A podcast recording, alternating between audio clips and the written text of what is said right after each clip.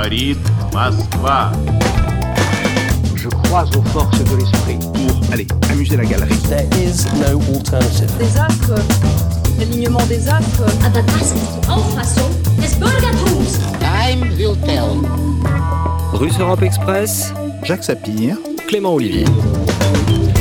La préservation de l'emploi ne passe pas par le chantage. Bruno Le Maire a manifesté son mécontentement sur RTL le 2 juin contre certaines grandes entreprises et proposait de préférer, je le cite, des dispositifs imaginatifs. La lutte contre le chômage fait logiquement partie des priorités du gouvernement et Muriel Pénicaud annonce de nouvelles aides de l'État pour éviter les plans sociaux, sauver l'emploi, selon l'expression de la ministre, la DARES du ministère du Travail publie en effet des chiffres historiques absolument considérables avec 209 000 personnes inscrites à Pôle emploi de plus en un mois et une hausse de plus de 800 000 inscrits en catégorie A. Mais certaines voix mettent en cause l'action antérieure de ce même gouvernement et les conséquences de sa politique sociale depuis le début du quinquennat. Alors, chômage, la deuxième vague, comment éviter une spirale dépressive dans l'après-Covid? Voici le sujet de ce nouveau numéro de Russe Europe Express. Bonjour Jacques Sapir. Bonjour Clément. Et pour nous accompagner aujourd'hui, Bruno Ducoudray, bonjour. Bonjour. Économiste à l'OFCE, à Sciences Po, vous faites partie du département analyse et prévision. Merci d'avoir accepté notre invitation. Je vous propose d'abord l'édito de Jacques Sapir. L'épidémie de coronavirus est en net recul en France le déconfinement refait tourner la boutique.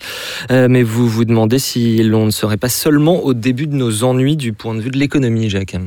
Oui, évidemment parce que on voit des plans sociaux en cascade, une récession encore plus forte que prévu. Euh, Bruno Le Maire a admis euh, que la chute du produit intérieur brut sur l'ensemble de l'année 2020 euh, serait de 11%. Et donc, on peut se poser la question, et si la flambée du chômage que l'on connaît depuis le mois d'avril n'était qu'un avant-goût de ce qui nous attend sur le marché du travail? Avec la fin programmée du chômage partiel et les faillites liées au confinement, le réveil pourrait être extrêmement douloureux à la rentrée.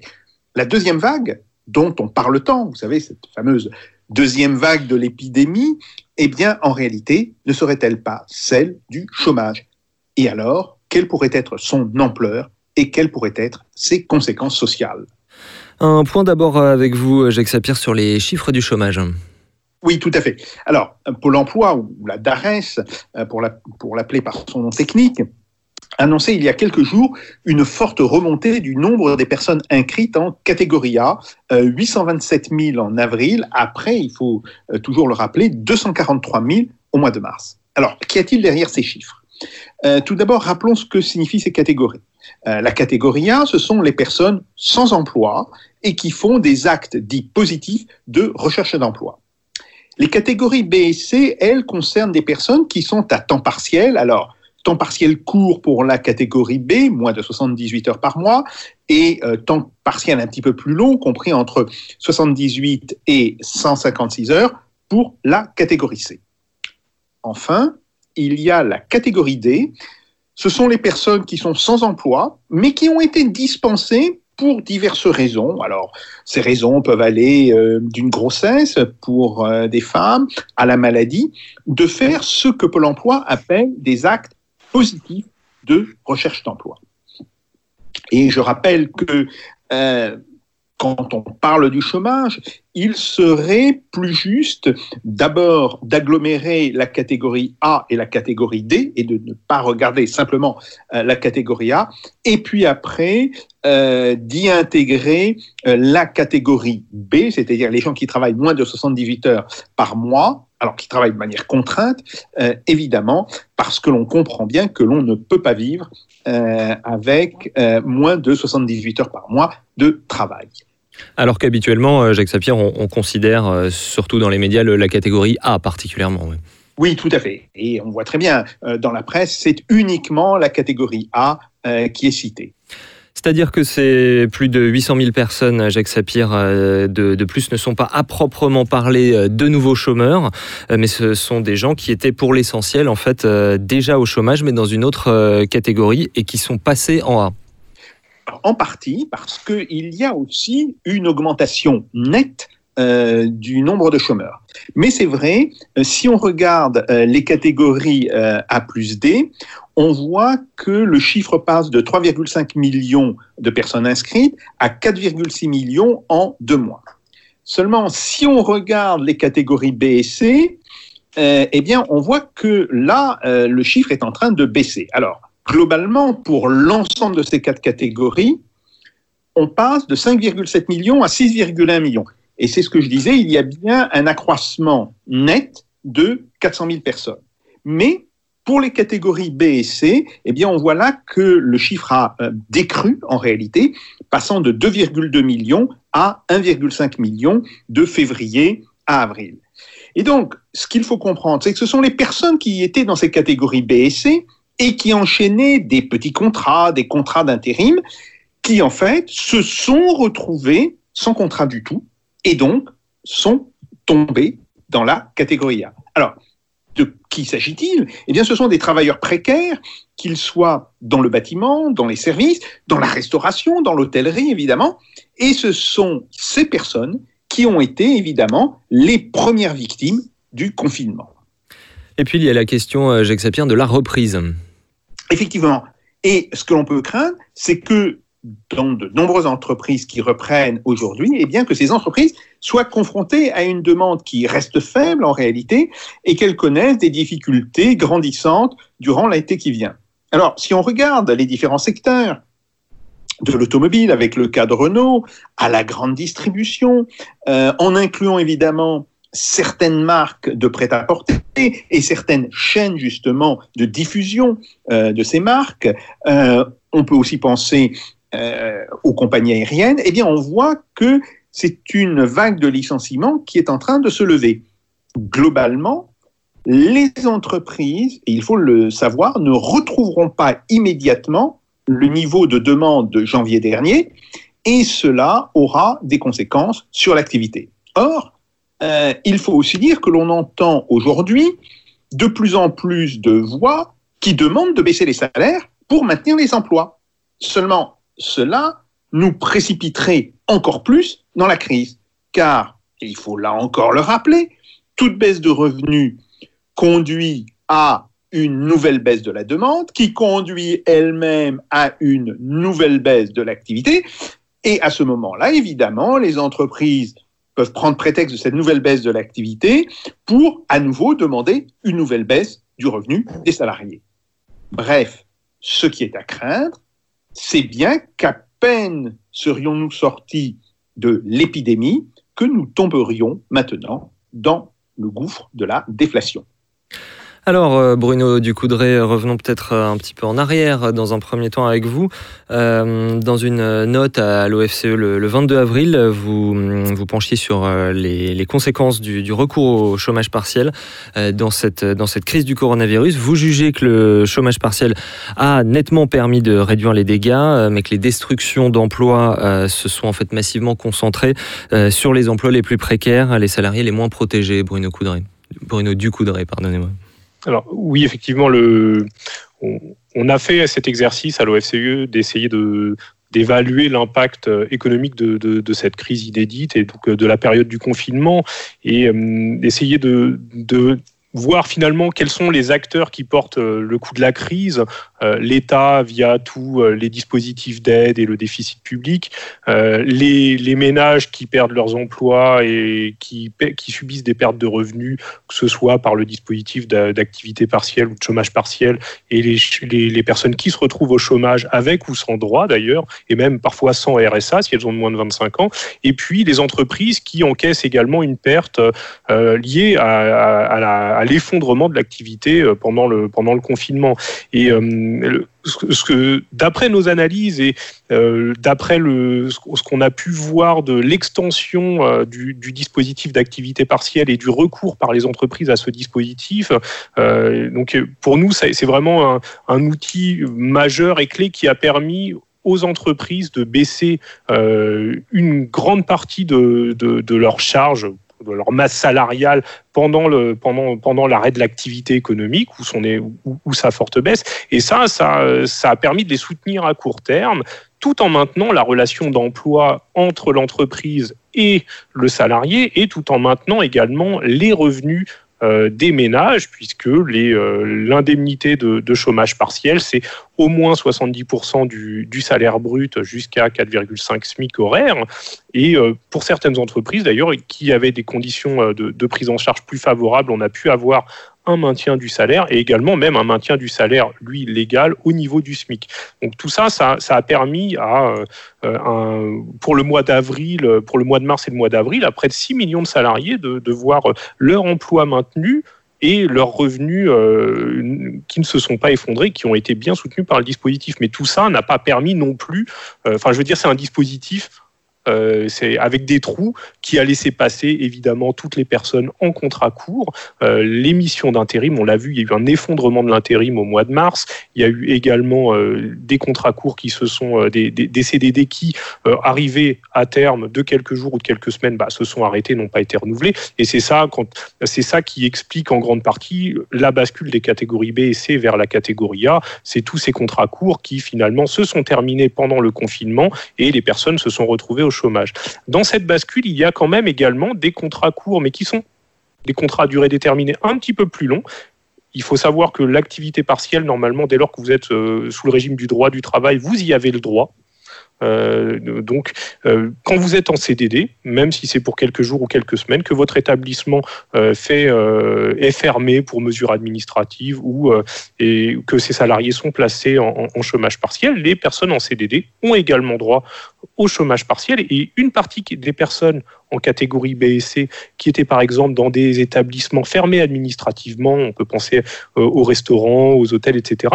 Euh, tout, toutes ces personnes-là, en contrat euh, de quelques mois, ont également été placées en chômage partiel et si elles étaient déjà inscrites à Pôle Emploi en catégorie B ou C, et donc elles cumulaient dans leur activité réduite leur salaire et une partie de leur allocation chômage, eh ben, elles peuvent également, en catégorie A sans activité, cumuler leur allocation chômage avec leur indemnité de chômage partiel. C'est pour ça que le, quand on a vu ce 800 000, euh, cette augmentation de 800 000 inscrits en catégorie A, c'est un chiffre euh, bah, inédit. Euh, de la oui, peut-être un, peut un commentaire là-dessus, Bruno Ducoudray, un commentaire sur ces chiffres ouais, pour répondre à Jacques Sapien.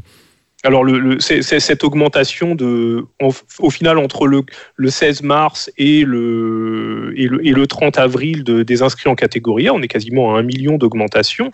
Euh, c'est, euh, c'est, un chiffre qui, qui, fait un petit peu froid dans le dos parce qu'on se dit, euh, est-ce que c'est un million d'emplois détruits ou pas dans l'économie? À mon sens, non, parce qu'une partie des gens sont en CDD et donc au sorti, à la sortie du confinement vont retrouver leur emploi. Et ce qu'on peut espérer par ailleurs, c'est que à la sortie du confinement, à la période dans laquelle on est actuellement, euh, l'économie reparte et qu'une partie des contrats courts qui avaient été détruits euh, soit recréés tout aussi rapidement. Euh, mais ça, c'est bien moins sûr parce que euh, quand on regarde les indicateurs de l'INSEE, on voit que euh, les déplacements reprennent, on voit que la consommation repart, mais on n'est pas du tout revenu euh, au niveau d'avant-crise. Et puis, on a encore des secteurs qui sont partiellement ou totalement fermés. C'est l'un des enjeux de cette émission. On va naturellement y, venir plus longuement un peu, un peu plus tard. Peut-être d'abord un, euh, une réaction à ce qu'a déclaré récemment Muriel Pénicaud, Bruno Ducoudray. Muriel Pénicaud disait l'État ne peut pas durablement payer les salaires euh, de millions de personnes dans le secteur privé. Une réaction à cette intervention alors il y a un enjeu quand on voit le, dispositif tel qu'il a été euh, euh, élargi, euh, et il, fait peser un, coût assez important sur les finances publiques. Les premières remontées de, de, de coûts budgétaires uniquement quand on parle d'indemnité par heure chômée, on est autour de 10 euros de l'heure pour, euh, pour le coût des indemnités. À ça, il faut rajouter aussi les pertes de cotisations sociales parce que euh, ces, ces, indemnités n'y sont pas soumises. Et donc, vous avez, bah, si, l'estimation de la DARES pour le mois d'avril, c'est globalement autour de 850 millions d'heures chômées.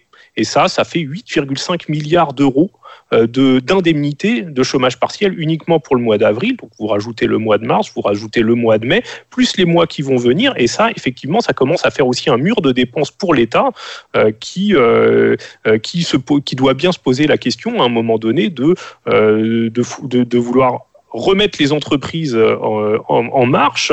Et le levier qu'ils ont trouvé, c'est de dire bah, on va baisser la prise en charge de l'activité partielle. Alors, c'est là où on peut douter un petit peu du mécanisme parce qu'on se doute bien que si les entreprises maintiennent leurs salariés en activité partielle, c'est pas par plaisir, mais c'est bien qu'elles n'ont pas de carnet de commandes. Donc le- le- l'enjeu, à mon sens, il est un petit peu plus budgétaire et puis aussi d'essayer de ne pas installer un système trop favorable trop longtemps pour l'État parce que euh, ça, ça, ça pèserait trop sur les finances publiques. Mais à mon sens, c'est pas ça qui va relancer la machine. Jacques Sapir, est-ce que l'État ne peut pas durablement payer les salaires de millions de personnes dans le secteur privé? Alors, oui, euh, on peut dire que euh, effectivement, il ne peut pas, mais maintenant, euh, ça ne veut pas dire qu'il ne doit pas. Euh, il faut quand même comprendre Mhm. que le confinement, qui correspond à des arrêtés ou à des décrets, c'est une mesure administrative. Euh, donc, les entreprises, euh, même si on peut avoir euh, toute une série de réserves sur leur comportement ou le comportement de leurs dirigeants, là, pour le coup, elles n'ont pas pu faire autrement que de s'arrêter. Euh, Même très souvent, quand elles ne voulaient pas s'arrêter, eh bien, simplement le fait d'imposer des mesures de distance au sein des salariés rendait l'activité impossible, plus le fait du, transport. hein, le- les gens ne pouvaient pas se déplacer non plus. Bon, bref, la responsabilité de l'État, elle est évidente. Alors maintenant, il faut regarder effectivement euh, qu'est-ce que cela implique.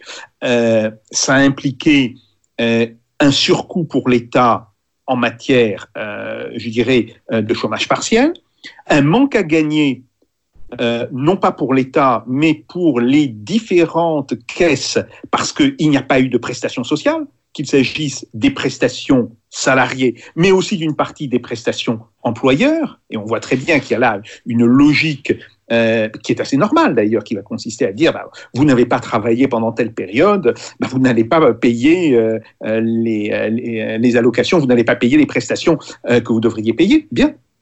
Et fondamentalement, ce qu'il faut aujourd'hui, c'est comprendre deux choses. La première, il va falloir trouver un mode de financement qui euh, permette de passer euh, d'une certaine manière, euh, je dirais, le cap de cette espèce de, de surcoût extrêmement important pour l'État. Moi, personnellement, je ne vois pas d'autre mode que la monétisation d'une large partie euh, de la dette publique. Bien, je ne parle pas d'un- d'une annulation, je parle d'une monétisation euh, de la dette publique. Et on en avait parlé dans une précédente émission, le problème étant bien sûr que ça, ça n'est pas exactement la logique qui est celle de l'Union européenne. oui. Tout à fait.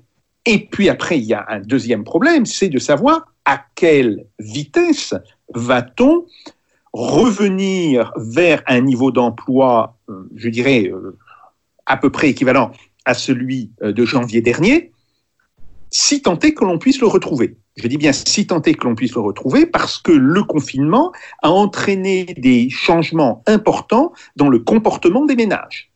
Euh, par exemple, euh, je dirais que la préférence pour l'épargne, la propension à épargner, comme nous disons dans notre jargon technique, euh, cette préférence pour l'épargne a visiblement fortement augmenté.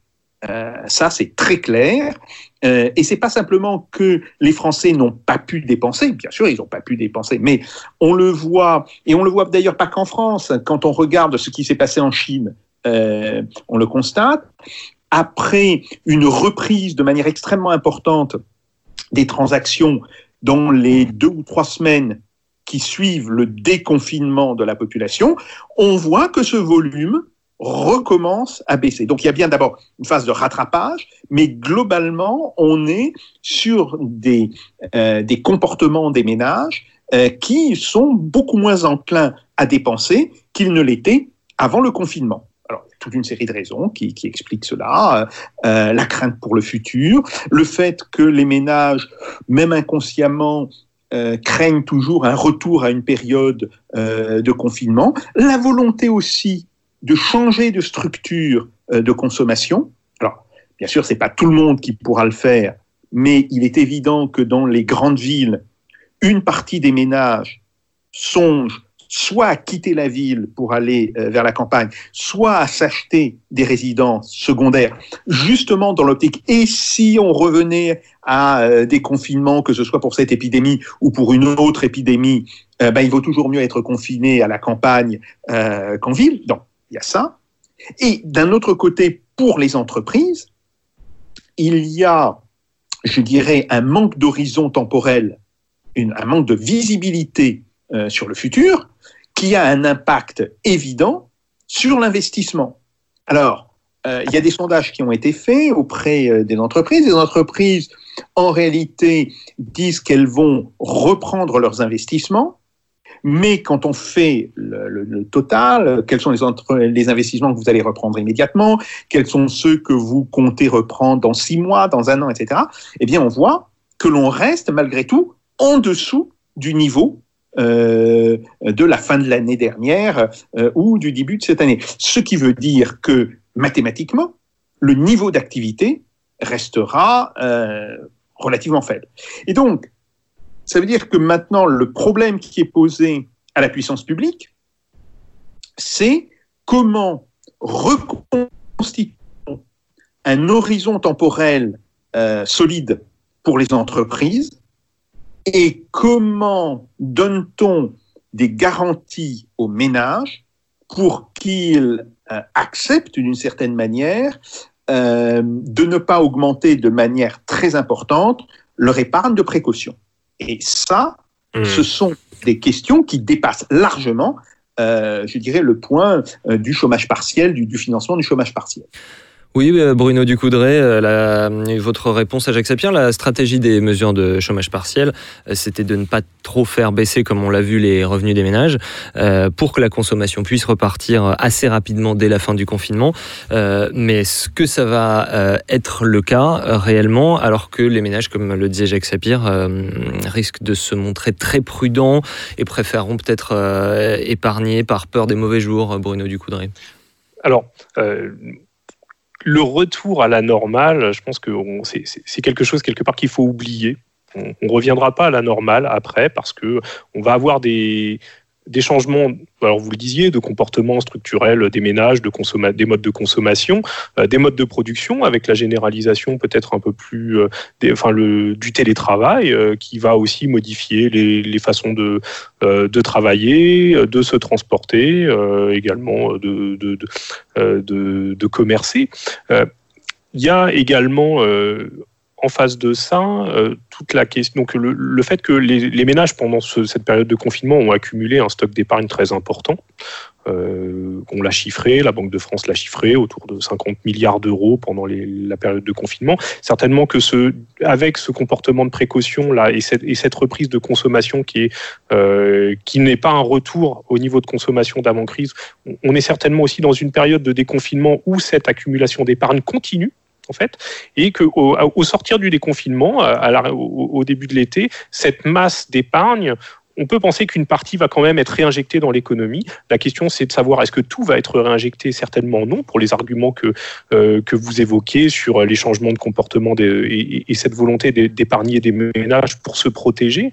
Euh, mais on s'attend quand même, euh, dans les trimestres qui viennent, à une libération au moins partielle de cette épargne qui viendrait quand même soutenir à la fois l'économie, le redémarrage des entreprises et les recettes publiques, parce que le, déficit aujourd'hui qui s'est fortement creusé, euh, il y a un potentiel de recettes publiques dans cette, euh, dans cette libération de l'épargne qui serait, qui serait consommée et puis euh, thésaurisée. Donc ça, c'est ça, c'est très important.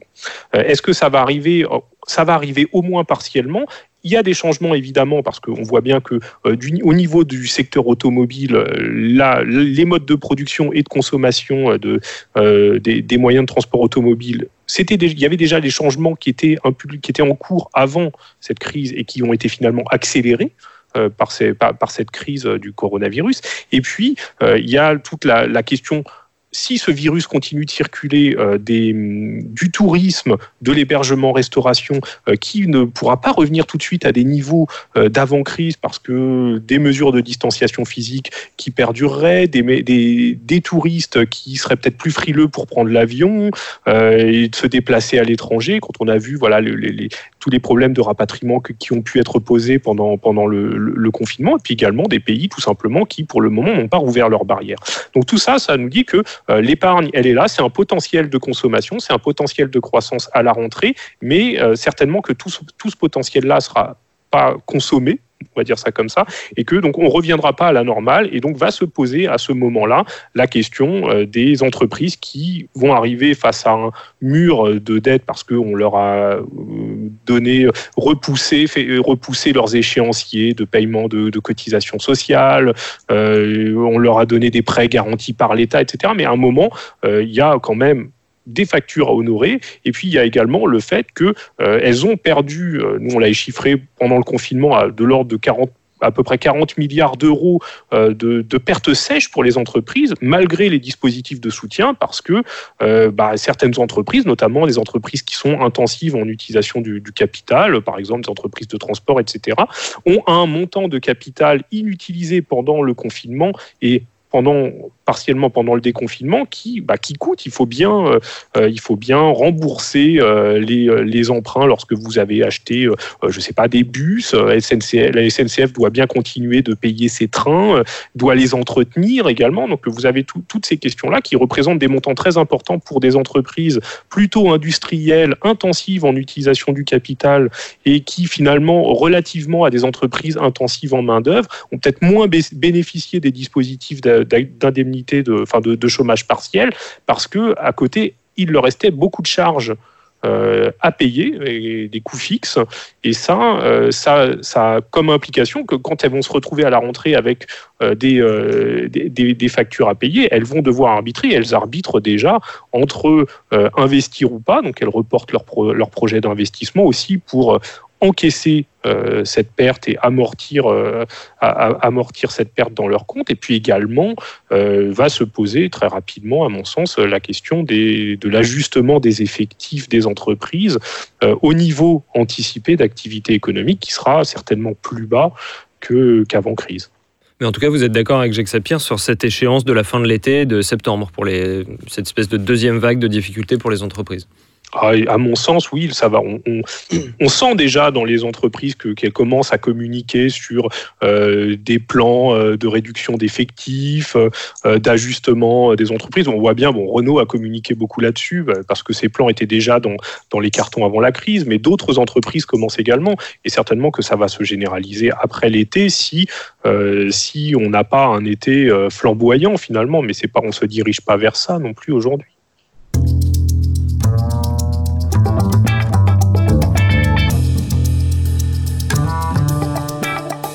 Russe Europe Express, Jacques Sapir, Clément Olivier. Oui, alors justement, il y a une euh, idée qui est un petit peu dans l'air du temps en ce moment, enfin particulièrement plutôt du, côté du, patronat, hein, évidemment. Euh, ce serait de, baisser les salaires pour euh, préserver l'emploi. c'est quelque chose qui s'est un petit peu vu ces dernières semaines dans plusieurs entreprises. Ryanair menaçant de le faire. L'équipe, le, journal L'équipe a fait la même chose selon, selon les syndicats. le gouvernement, évidemment, a dénoncé ces pratiques par la voix de la ministre du Travail, Muriel Pénicaud. Mais est-ce que ce chantage à l'emploi euh, comme on dit, est-ce que ce chantage à l'emploi, il n'est pas euh, précisément permis par les ordonnances travail de 2017, Bruno Ducoudray Alors, euh, à mon sens, non. Il y a des, on peut passer des accords d'entreprise, mais alors au moins pour tout ce qui était dans la loi travail de 2016, on ne pouvait pas baisser les salaires, même dans les accords offensifs. dans, les, dans la loi travail, j'ai il me semble pas, en tout cas, que ce soit possible non plus de, baisser les accords, pour de baisser les salaires pour préserver la, la, productivité, euh, mais euh, peut-être que la mémoire me fait défaut sur ce point. Jacques Zapier, une, réponse à Bruno Ducoudray. Je pensais en particulier aux, accords de performance collective que certains euh, accusent de justement permettre ce chantage à l'emploi que, fait une, que font une partie des grandes entreprises en ce moment. Oui, alors, les accords le, texte qui, euh, je dirais, encadre ces accords permet effectivement, euh, pour une certaine durée, de baisser les rémunérations, mais à la condition que cela soit compensé dans une période ultérieure. Autrement dit, euh, on cède du revenu pour un temps, par exemple sur 18 mois ou 2 ans, mais on obtient l'équivalent de ce que l'on a perdu sur une période euh, ultérieure. Bon, bien sûr, il y a toujours la question est-ce que l'entreprise va tenir euh, sa parole? Mais en tout cas, c'est c'est ça le texte. Bien. Il faut dire tout de suite que euh, ce qu'a fait une grande entreprise de, de vol low cost, pour ne pas la nommer, Oh, J'ai déjà dit le nom, Jacques, c'est trop tard. Ryanair, on l'a déjà dit. Ryanair, c'est pas ça. Il propose un accord où euh, les pilotes euh, et le personnel euh, navigant, enfin le personnel plutôt commercial, devraient baisser ses salaires sur 5 ans. Euh, 5 ans, ça ne correspond pas du tout à l'impact. Bon, on les a déjà traités sur une chaîne d'information en continu euh, hier soir. Un commentateur qui n'est pas spécialement réputé pour ses idées socialistes, loin de là, euh, les a traités de voyous, et c'est très exactement ce qu'ils sont. Après, euh, ça pose un véritable problème, parce que non seulement on aura une baisse de la demande, mais il y aura une baisse de la productivité. Cette baisse de la productivité, c'est à la fois l'impact des mesures de distanciation, le fait que, en réalité, dans le télétravail, sauf quelques rares cas, on se rend compte que la productivité a baissé, ou plus exactement, que les gens mettent plus de temps, et c'est bien un problème de productivité, pour faire le même travail, et que mettant plus de temps chez eux, euh, ils sont dans une situation plus stressante qui finit toujours par, je dirais, se payer euh, euh, sous une forme ou sous une autre dans la productivité euh, à l'échelle de un mois, deux mois, euh, trois mois. Donc, on va Ce être que vous dites, Jacques, pardonnez-moi, c'est que les procédés, euh, de, les, les processus de travail sont plus complexes quand on est à distance. Parce qu'il y, a- il y a aussi une chose qui est un petit peu dans l'air du temps, c'est que quand les gens sont chez eux, ils travaillent moins bien parce qu'ils ils se la coulent douce. quoi. C'est l'exact inverse que vous dites. c'est beaucoup plus compliqué que ça. Un, ces processus sont plus complexes. Deux, cela fait sauter la barrière entre le temps qui est réservé à soi et le temps qui est réservé au travail. Alors, euh, je ne vais pas prendre mon exemple parce que euh, dès qu'on parle euh, d'enseignants chercheurs, euh, bon, on est dans de très mauvais exemples. Mais je sais que moi, par exemple, la frontière, elle est très floue ce qui fait que il m'arrive de travailler 70 heures par semaine. Bien. On voit bien pour des salariés ce que ça peut impliquer. Et donc, la combinaison de ces différents facteurs va, à un moment donné, euh, se ressentir sur la productivité globale de l'entreprise. Donc, moins de demandes, ou une demande euh, qui sera euh, stagnante au mieux, une productivité qui va tendre à diminuer, eh bien oui, il va y avoir un véritable problème de partage de la valeur ajoutée.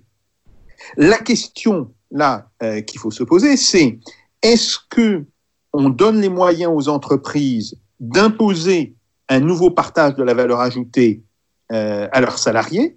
Et si c'est cela que fait le gouvernement, eh ça aura des conséquences macroéconomiques à terme extrêmement graves. Ou alors, euh, est-ce que l'on dit, ben voilà, on est confronté à des problèmes, mais ces problèmes doivent être euh, supportés de manière égale euh, à la fois par les salariés, mais aussi par les actionnaires euh, et par le patronat, et que l'on reprend globalement toute une négociation sur le partage du pouvoir dans l'entreprise, le partage évidemment de la valeur ajoutée, parce que oui, si on donne aux salariés plus de pouvoir dans l'entreprise, ils peuvent tout à fait accepter d'être moins payés pendant un temps. Encore faut-il que le pouvoir qu'on leur donne, ce soit pas des cacahuètes, ce soit euh, un pouvoir réel. Donc il va y avoir là euh, des négociations extrêmement complexes euh, et extrêmement délicates. Ce que moi je crains, euh, c'est que en réalité, parce que c'est tellement compliqué, le gouvernement s'en remette au bon vouloir des entreprises, et ça, euh, macroéconomiquement, ça peut être tout à fait désastreux dans euh, l'année qui vient, euh, voire les deux ans qui viennent. Oui, Bruno Ducoudray, votre réponse à Jacques Sapir, qui nous parle de problèmes de partage de la valeur ajoutée.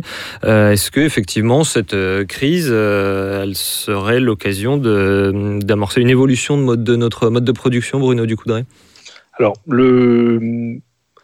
sur la question du d'abord du, du- du télétravail, je serais peut-être Oui, je vous en prie, oui. moins. euh, Enfin, je, je serais peut-être un peu plus nuancé sur le fait que euh, certaines entreprises qui étaient globalement contre le télétravail avant se sont aperçues en fait que c'était pas c'était pas si négatif que ça. Donc euh, pour pour certains salariés, euh, c'est pas de, la perte de productivité, mais c'est plutôt des gains de productivité pour l'entreprise, à la fois parce que vous évitez euh, vous évitez certains temps euh, perdus euh, dans les transports ou à la machine à café et que ça donc ça donne plus de temps pour produire aux salariés.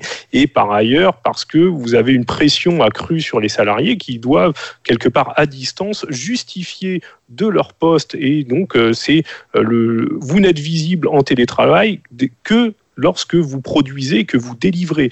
Euh, si vous avez un temps où vous ne produisez rien et, vous n'avez pas d'interaction avec, avec votre hiérarchie, bah, finalement, le risque, c'est qu'on se dise, bah, finalement, vous servez à rien et on, et on vous met à la porte. Donc, il y a, je serais peut-être voilà, un petit peu plus nuancé en, disant qu'il y a- certainement des- des problèmes de productivité dans certains cas, effectivement, parce que les interactions sociales, ça euh, fait partie euh, de, euh, des processus qui peuvent, desquels peuvent émerger euh, des idées, euh, une meilleure façon de travailler, ou euh, voilà, et, tout ça ça, ça, ça bénéficie à la productivité. Donc le fait d'être chacun chez soi isolé, ça peut avoir des impacts négatifs, mais ça peut aussi avoir des impacts positifs euh, sur le. Donc le, le- le bilan, il est peut-être encore un peu tôt pour le pour euh, pour le tirer à mon sens, mais euh, on, donc on, verra si ça se généralise ou pas dans, dans, dans, dans les mois ou les années qui viennent. Après, sur le, le partage de la valeur on est sur une question euh, macroéconomique vraiment sensible, c'est-à-dire que là, on est euh, a, des pertes d'activité qui sont à la fois encaissées par les entreprises et par, euh, l'État, et des ménages qui ont un surplus d'épargne. Et donc, pour, ré- pour rééquilibrer tout ça, dès lors qu'on va produire plus, il va bien falloir que les ménages consomment plus.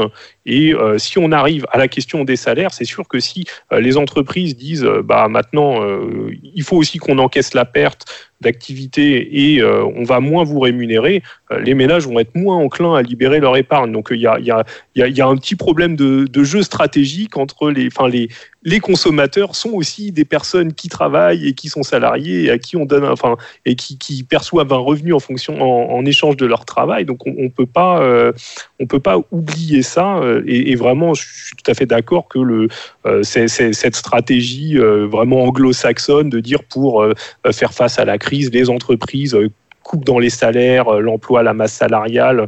Euh, c'est pas du tout dé- déjà c'est pas du tout une façon de faire euh, française de cette façon-là. On, a des garanties sur le sur le maintien des salaires de manière générale. Euh, et, donc le, oui, moi je, je, pense que c'est pas du tout la bonne façon de faire et que ça ça aurait des problèmes ensuite, ça entraînerait des problèmes macroéconomiques parce que les entreprises, bah, finalement, ce qu'elles gagnent d'un côté, elles le perdent de l'autre. Et par ailleurs, le mais elles sont quand même obligées, à un moment donné, elles vont quand même être obligées de, rétablir leur situation financière, et c'est ça, euh, ça tout le problème. Elles doivent rétablir leur situation financière, mais il ne faut pas qu'elles le fassent euh, en taillant dans la masse salariale, que ce soit par des baisses de salaire ou des destructions d'emplois euh, massives et, euh, et, et rapprochées. C'est pour ça d'ailleurs que euh, le dispositif d'activité partielle, bon, tel qu'il est aujourd'hui, il, il va être, euh, euh, je dirais, de moins en moins généreux, mais euh, le, le gouvernement travaille à un nouveau dispositif, enfin, à une extension de ce dispositif sur sur plus longue période pour justement euh, inciter les de nouvelle entreprises mouture à, du, à plutôt une espèce ouais, de nouvelle mouture du chômage partiel, ouais, absolument. exactement. Hum, là où il faut également que vous, peut-être que vous répondiez à, Jacques Sapir, c'est que comment on fait pour que les entreprises euh, ne fassent pas n'importe quoi euh, C'est-à-dire comment on fait pour que pour que l'État impose des choses aux entreprises? Actuellement, on voit que ces aides de l'État, euh, elles ne sont pas du tout assorties d'une conditionnalité forte, que ce soit sur euh, l'emploi ou, ou que sais-je sur l'écologie, Bruno Ducoudray. Alors, euh, c'est tout le problème de euh, alors sur, sur l'emploi, euh, justement, c'est ce, cette nouvelle mouture du, de l'activité partielle serait quand même assortie de conditions de maintien dans l'emploi sur, euh, sur longue période. Donc euh, on va, on va, on va dans ce sens-là.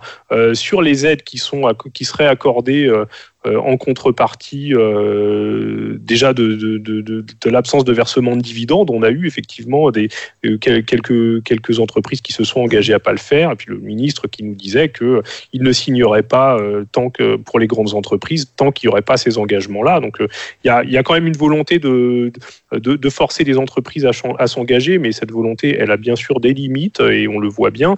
Et euh, c'est, euh, il me semble que le, le, l'enjeu se situe autour de. Euh, on sait qu'on va avoir des changements structurels dans l'économie qui vont arriver, des entreprises qui vont devoir euh, se reformater et, et euh, leur mettre des contraintes dans ce sens-là, ce serait peut-être une façon de les contraindre. Et on n'aime pas trop les contraindre pour les entreprises, on doit les laisser libres. Bon, moi, je, je pense que. C'était le fond de ma question. Les, il faudrait quand même les inciter à y aller, effectivement, et ces, ces contraintes-là pour favoriser les objectifs de long terme, de la transition écologique, de respecter les engagements du climat, bien sûr, moi je pense qu'effectivement, il faudrait plutôt les contraindre euh, et les inciter fortement à aller dans cette direction-là parce que, parce que les enjeux à long terme, ils sont là, bien sûr.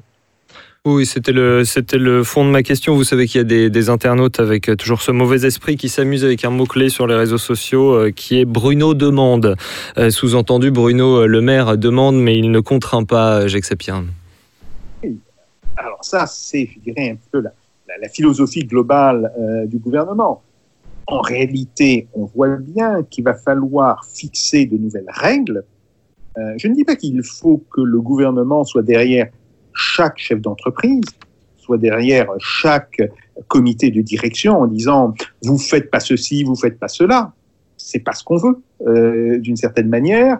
Euh, mais il va falloir établir de nouvelles règles et en particulier une règle qui, d'une certaine manière, euh, privilégie l'emploi à tout autre mode d'ajustement de l'entreprise et qui pourrait être, qui pourrait de dire, bon voilà, vous êtes confronté à un choc financier ou un choc financier à venir, qui est même parfois déjà présent, et l'État veut bien euh, étaler ce choc sur deux, trois ans, c'est-à-dire vous donner le temps de vous adapter.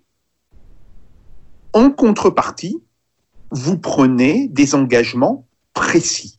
Et toute la question, ce sera effectivement sur les engagements précis. Alors, on a vu euh, il y a de cela quelques jours que dans la négociation avec Renault, il semble bien que le gouvernement ait un petit peu tapé du poing sur la table et que l'on soit en présence d'engagements précis. Sauf que euh, Renault, c'est une entreprise qui est quand même euh, extrêmement particulière, euh, très spécifique. Il y a un ancien lien, un lien qui, euh, résiduellement existe toujours, puisque l'État euh, possède 15% euh, du capital. Mais Renault, il fut un temps, était une entreprise publique. Et donc, on peut penser que la direction de Renault est peut-être plus sensible à une pression implicite de l'État. Est-ce qu'il peut en être de même sur des entreprises qui ont toujours été de fait dans le secteur privé ou qui sont dans le secteur privé depuis tellement longtemps qu'il n'y a plus du tout de, tradition euh, de ce lien qui existe. C'est ça le, le, problème. Et donc, il va falloir à un moment donné que l'État dise euh, si vous voulez obtenir tel et tel type d'aide, il faut que vous fassiez ceci et cela. Autrement, on ferme le guichet euh, et vous n'aurez droit à rien. Et ça, évidemment, euh, c'est un véritable problème parce que on voit quel sera le comportement des entreprises qui vont toutes venir pleurer misère ou alors faire des chantages au licenciement. Alors, peut-être parce que euh, je commence à devenir un petit peu vieux, mais je me rappelle de ce que faisaient les entreprises de la sidérurgie en France à la fin des années 70. Euh, chaque fois qu'il y avait une élection, euh, elle menaçait de procéder à des plans massifs euh, de licenciement. Et évidemment, euh, les partis s'engageaient à nouveau pour des plans d'aide, de subventions, etc. Et il a fallu que ces entreprises soient nationalisées à partir de 1981 pour qu'on remette un petit peu au carré leurs conditions de gestion et, ce qui se passait à l'intérieur. Donc, moi, je suis aussi très méfiant sur la capacité des entreprises euh, à euh, venir pleurer misère ou à faire pression, en fait. Parce que le, chômage au chantage, il ne s'exerce pas simplement par rapport aux salariés, il s'exerce aussi par rapport euh, à la puissance euh, publique. Et donc, c'est là où je dis qu'il va falloir que euh, le gouvernement prenne des mesures qui soient des mesures précises, indiquant que ben, si vous vous livrez à ça, cela aura des conséquences, évidemment, sur euh, le fonctionnement de l'entreprise, voire sur votre fortune personnelle. Bruno Ducoudray, peut-être un mot également sur euh, tous ces gens qui vont se retrouver au chômage en ces temps de déconfinement. Euh, quelles conséquences vous voyez sur leur sort à la fameuse réforme de l'assurance chômage qui a été décidée l'année dernière, euh, dont le premier volet est entré en vigueur depuis novembre dernier, tandis que le second volet a été reporté à hum, septembre prochain à cause de cette crise sanitaire et doit possiblement être renégocié euh, puisque des, concertations, pour employer le, terme du gouvernement, des concertations sont lancées, Bruno Ducoudray. Oui, alors à mon sens, euh, la, réforme qui a été votée l'année dernière peut pas rester en l'état, c'est pas possible. C'est-à-dire que c'est une réforme qui a été euh, décidée dans dans un, contexte macroéconomique qui était plutôt plus favorable, avec un taux de chômage qui baissait, et donc la volonté de, de diminuer le, de participer à la diminution des déficits publics et des déficits, euh, et donc euh, diminuer le déficit de, l'UNEDIC. Euh, et la réforme avait vraiment été faite dans ce sens-là parce que les contreparties qui avaient été données sur notamment le, droit aux allocations chômage pour les démissionnaires et l'ouverture aux indépendants étaient vraiment bien maigres par rapport aux économies qui étaient, je dirais, anticipées de la réforme, notamment via le, durcissement des conditions. euh, donc il fallait avoir travaillé plus longtemps euh, euh, sur une période de, temps plus courte pour ouvrir des droits, et puis le calcul, des indemnités euh, chômage, euh, qui à partir du mois de septembre, normalement, euh, euh, alors reviendrait finalement à euh, avoir un même montant de droits, mais étalé sur plus de temps. Et donc, ça veut dire que vous baissez euh, l'allocation euh, chômage mensuelle moyenne pour les personnes qui se retrouvent au chômage. Et donc, on voit bien que là, en période de crise, avec euh, la poussée des demandeurs d'emploi inscrits en, en catégorie A et qui donc va pas se résorber complètement tout de suite, on voit bien que c'est c'est pas tenable pour le gouvernement euh, de, euh, de de faire peser tout le poids de l'ajustement de l'emploi sur les précaires euh, qui en plus ont été sortis, enfin, qui n'ont pas bénéficié de- du dispositif de chômage partiel. Donc voilà, à mon sens, c'est pas du tout tenable en l'état et c'est pour ça que euh, la concertation euh, va être euh, rouverte très rapidement avec les partenaires sociaux. Enfin, j'espère qu'en tout cas, ça ira dans ce sens-là. Jacques Zapier, peut-être un court mot d'ouverture euh, pour, euh, cette fin d'émission à propos de choses qui ne sont pas tenables. Est-ce que baisser les salaires pour préserver l'emploi, euh, ça ne vous rappellerait pas, vous qui êtes féru d'histoire, est-ce que ça ne vous rappellerait pas la politique qui a été menée après la crise de 29 aux États-Unis sous la présidence de Hoover, donc juste avant la présidence de Roosevelt? Oui, évidemment, c'est cela euh, à quoi on pense immédiatement. hein.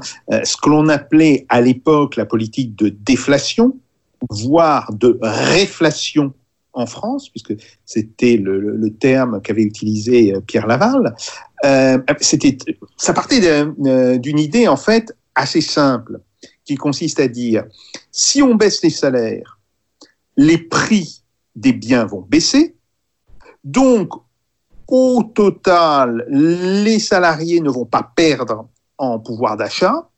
Et donc, en réalité, on va pouvoir euh, augmenter la compétitivité des entreprises. Sauf que ce raisonnement simple, euh, il est faussé sur deux points. Premièrement, euh, ben, les salaires, les revenus, ça peut baisser très vite. Les coûts et donc les prix, ça baisse beaucoup plus lentement. Et donc, il y a toujours une perte de revenus importante euh, dans l'entre-deux. Même si, au bout de 2-3 ans, effectivement, on voit que euh, euh, les prix ont baissé. Sauf que entre la baisse initiale des revenus et le moment où les prix auront baissé d'à peu près autant que le revenu, il se passe, comme j'ai dit, deux ou trois ans, il y a une perte de revenus, donc les gens dépensent moins. En fait, plus exactement, ils dépensent la même chose, mais ils achètent moins de biens euh, avec cela. Donc ça, c'est un premier point.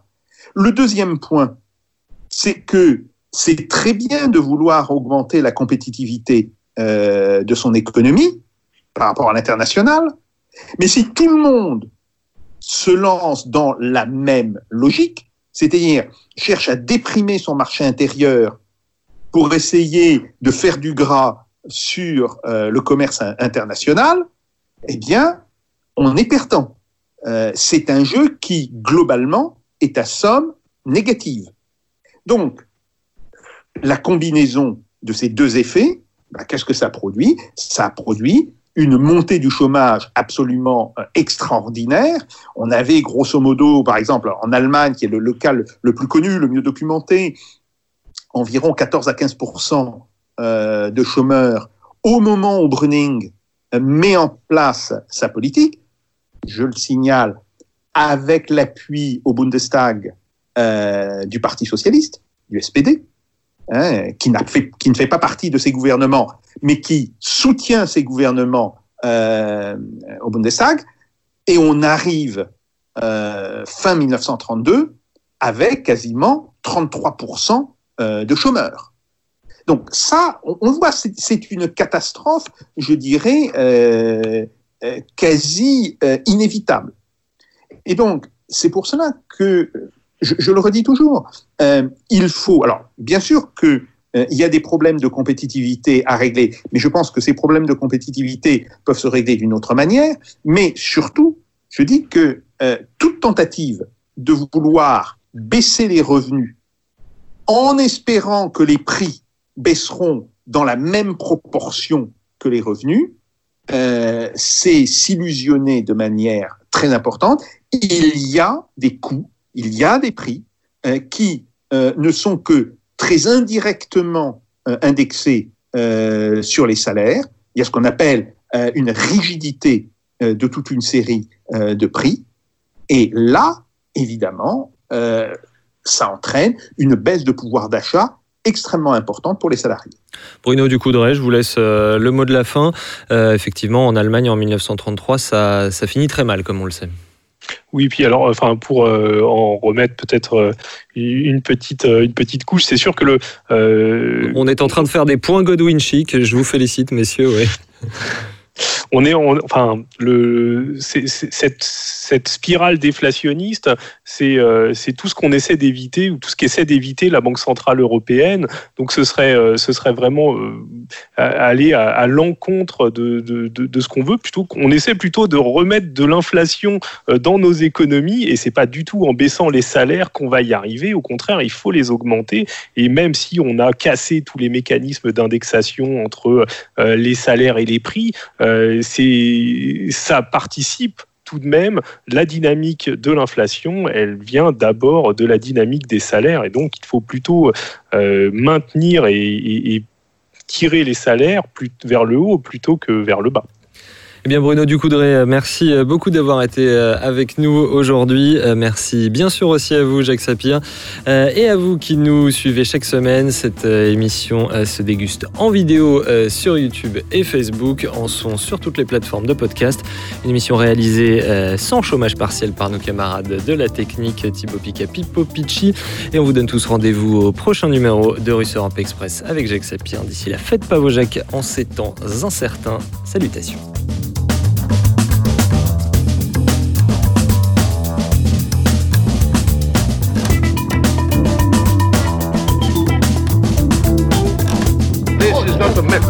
This is provocation. Let them do. No.